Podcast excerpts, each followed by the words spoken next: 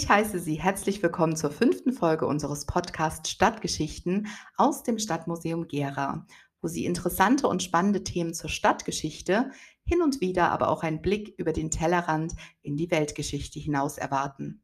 Und genau diesen wagen wir heute, denn ich habe mir für unsere Folge Brigitte Falkenhain, ehemalige Erzieherin und Heilpädagogin, eingeladen, die über ihre Pilgerreise auf dem Jakobsweg berichten wird. Der Jakobsweg wird sicher den meisten von Ihnen bekannt sein. Gerade in den letzten 15 Jahren erhielt er, vor allem im deutschsprachigen Raum, große mediale Aufmerksamkeit. Besonders durch das Buch Ich bin dann mal weg von Harpe Kerkeling, welches 2006 veröffentlicht wurde.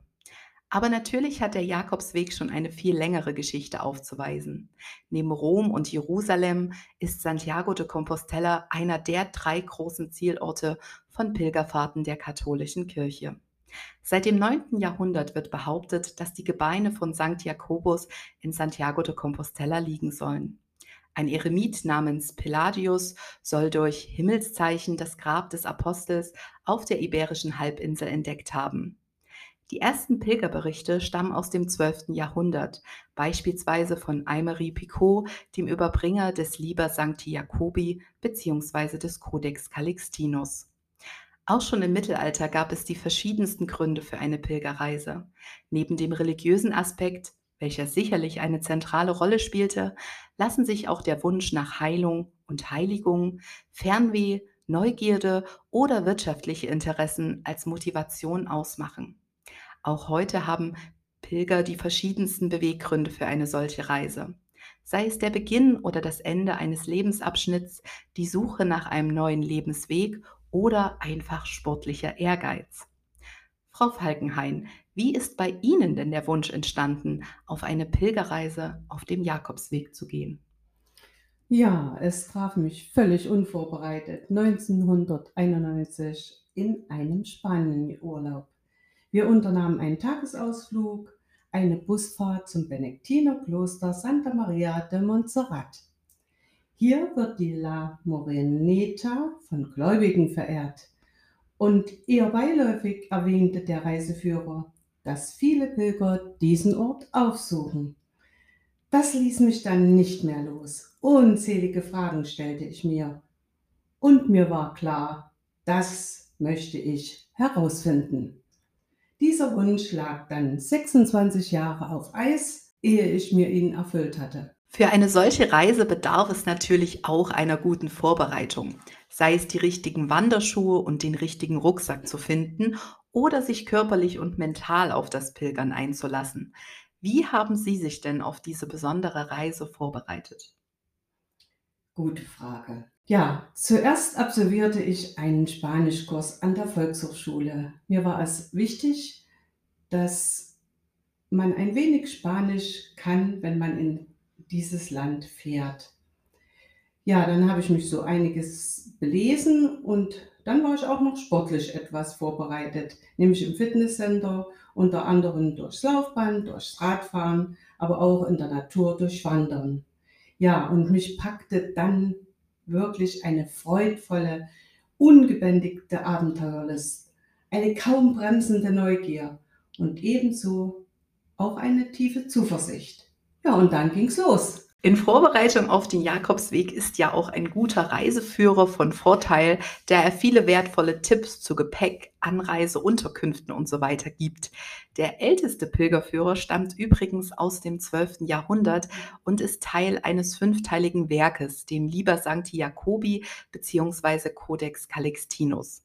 Angeblich soll dieses Dokument von Papst Calix II. stammen und der fünfte Teil dieser Sammlung ist der älteste Pilgerführer nach Santiago de Compostela. Er beinhaltet Details zu den Wegen, dem Zielort Santiago, aber auch zum Pilgeralltag und zur Geschichte der Region.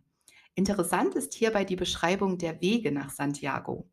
Zitat Vier Wege führen nach Santiago, die sich zu einem einzigen in Puente la Reina in Spanien vereinen. Von dort gibt es nur einen Weg bis Santiago. Zitat Ende. Dieser beschriebene Weg ist heute als Camino Frances, also als französischer Weg bekannt. Doch neben diesem haben sich noch viele weitere Wege etabliert, darunter der Camino Portugues, Camino del Norte oder der Camino Primitivo. Welchen Weg sind Sie denn gegangen, Frau Falkenhayn, und wie viel Zeit hat Ihre Reise in Anspruch genommen? Ja, genau diese Frage habe ich mir natürlich auch gestellt. Welcher Pilgerweg soll es sein? Ich habe mich für den bekanntesten und am besten erschlossensten aller Jakobswege entschieden, nämlich für den Camino Frances. Und warum dieser? Auch diese Frage stellte ich mir. So wirklich kann ich es nicht richtig sagen. Vielleicht war es der Reiz, zu Fuß die Pyrenäen zu überqueren. Vielleicht war es auch die Freude, recht lange mit mir unterwegs sein zu können.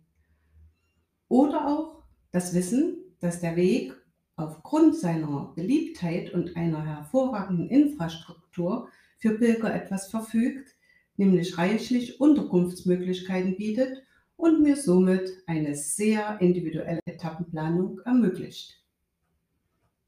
Der Camino Francis äh, beginnt natürlich im französischen Städtchen St. Jean-Pied-de-Port am Fuße der Pyrenäen gelegen, führt dann über die Pyrenäen nach Spanien hinüber.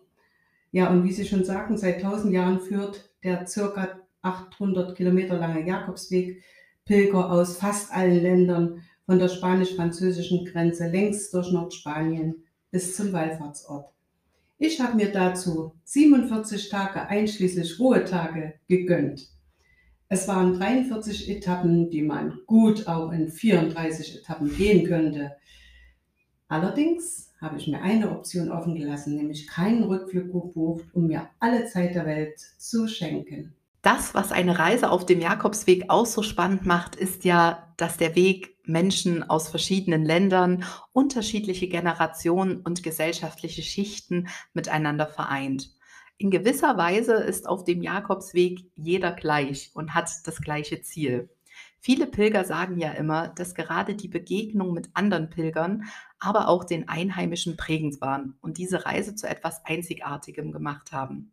Welche Begegnungen sind denn bei Ihnen besonders in Erinnerung geblieben? Ja, zunächst möchte ich dabei erwähnen, dass ich für mich intensiv Tagebuch geschrieben habe und dabei wirklich jede Begegnung für mich eine ganz besondere Bedeutung, egal ob mit Mensch, Tier oder Natur hatte. Dennoch gibt es außergewöhnliche Begegnungen und ich wage mir mal fünf spezielle herauszusuchen, nämlich die Pilgerfreundschaft mit Martin und Margret, die noch heute besteht, die Menschen vom Optiker in Leon und das Kennenlernen von der Benediktinerin Monika, deren Brieffreundschaft auch heute noch besteht. Dann hat mir ganz besonders der Ort Osebrero gefallen, komplett mit Mensch und allem, was dazu gehört. Ja, und so einige Hundebegegnungen waren auch außergewöhnlich, aber nicht tragisch.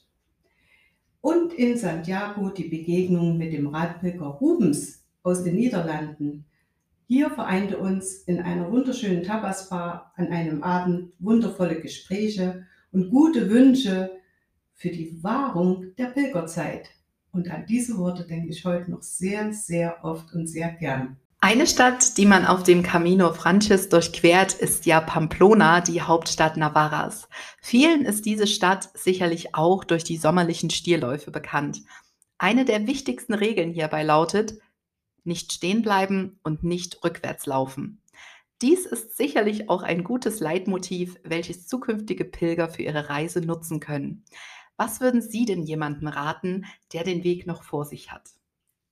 Finde ich faszinierend, dass Sie mit einem Sprichwort anfangen, denn da fällt mir genauso ein Sprichwort ein, nämlich ein chinesisches.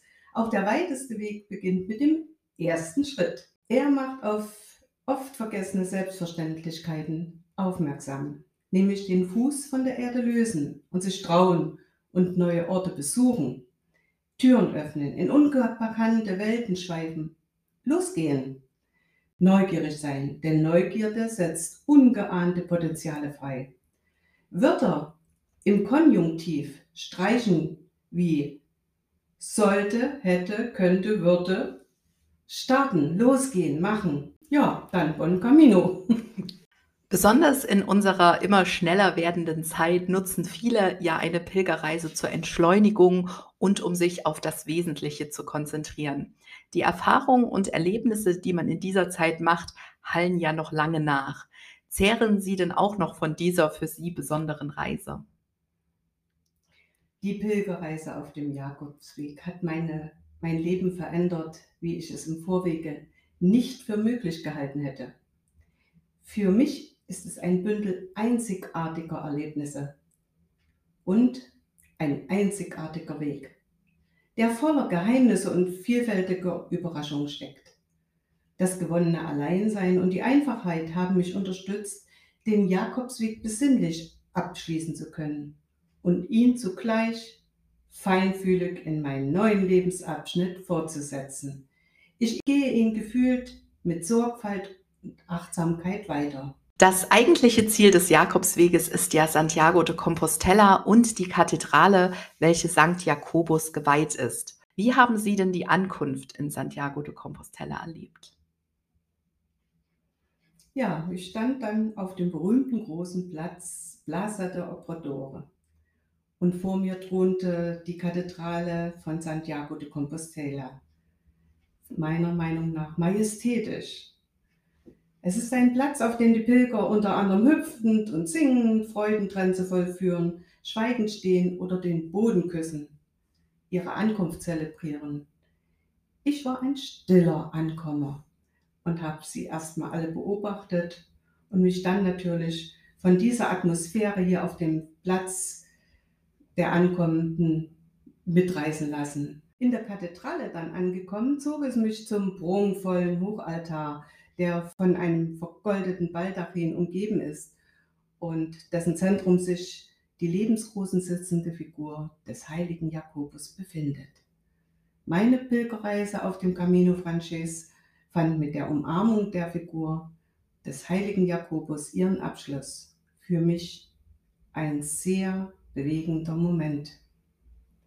Mein lang ersehnter Traum über eine längere Zeit mit mir als Pilger unterwegs zu sein, habe ich mir dann erfüllt. Anstrengungen, Blasen, Schmerzen sind Erfahrungen, die mich so manches Mal fast um den Verstand gebracht haben. Sie zählen im Nachhinein zu meinen ganz persönlichen Pilgererfahrungen und sind in diesem Augenblick fast vergessen. Durchhaltevermögen, Neugier und Freude sind meine Begleiter auf meinem Jakobsweg gewesen und sind es noch immer. Auch schon im Mittelalter entstanden viele Pilgerberichte, in denen Menschen von ihrer Reise auf dem Jakobsweg berichteten.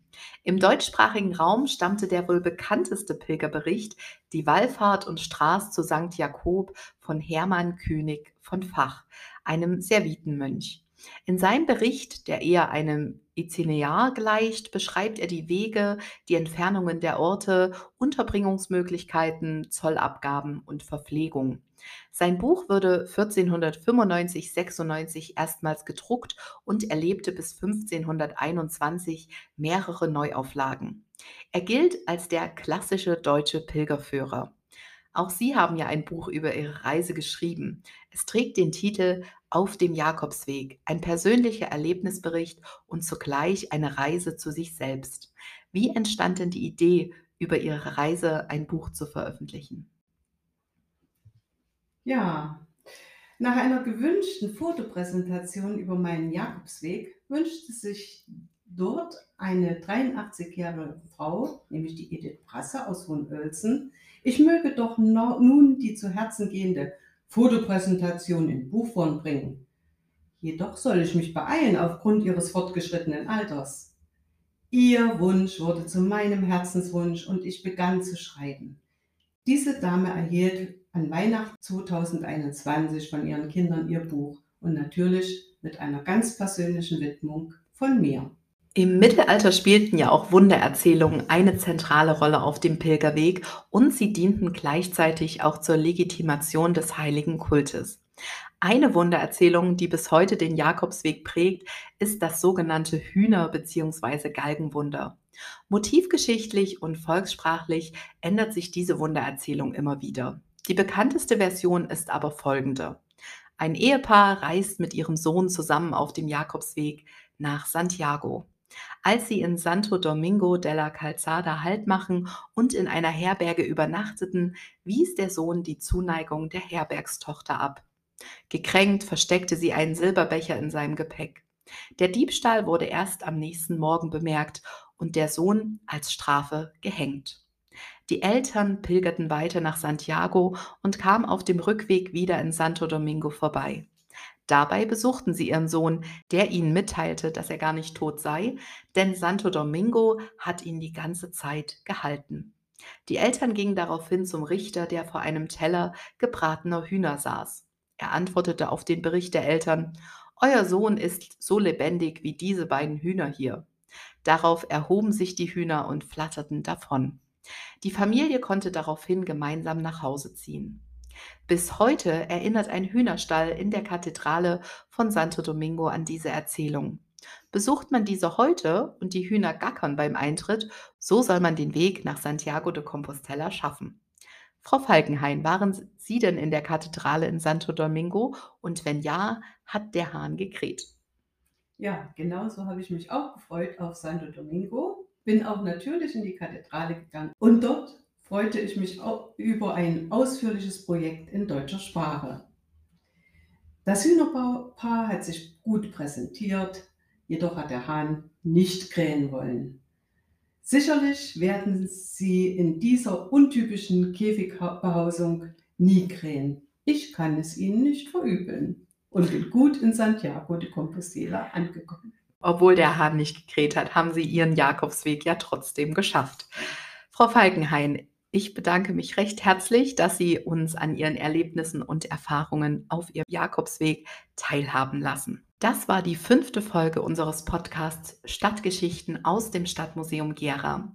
Wir hoffen natürlich, dass Sie auch das nächste Mal wieder einschalten.